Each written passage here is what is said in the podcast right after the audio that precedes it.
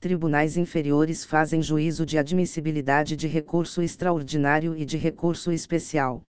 Nos casos de inadmissão recurso extraordinário e de recurso especial pelo Tribunal Inferior, é possível que o interessado se valha de um recurso que é o agravo ao Tribunal Superior.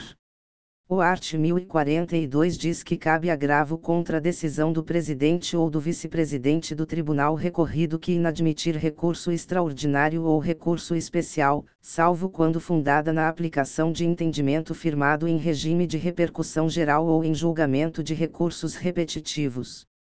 A petição do agravo é dirigida ao presidente do tribunal de origem, sendo certo que, em seguida, será intimado a apresentar contrarrações. Caso não haja juízo de retratação pelo presidente do tribunal, será o agravo remetido ao tribunal superior competente.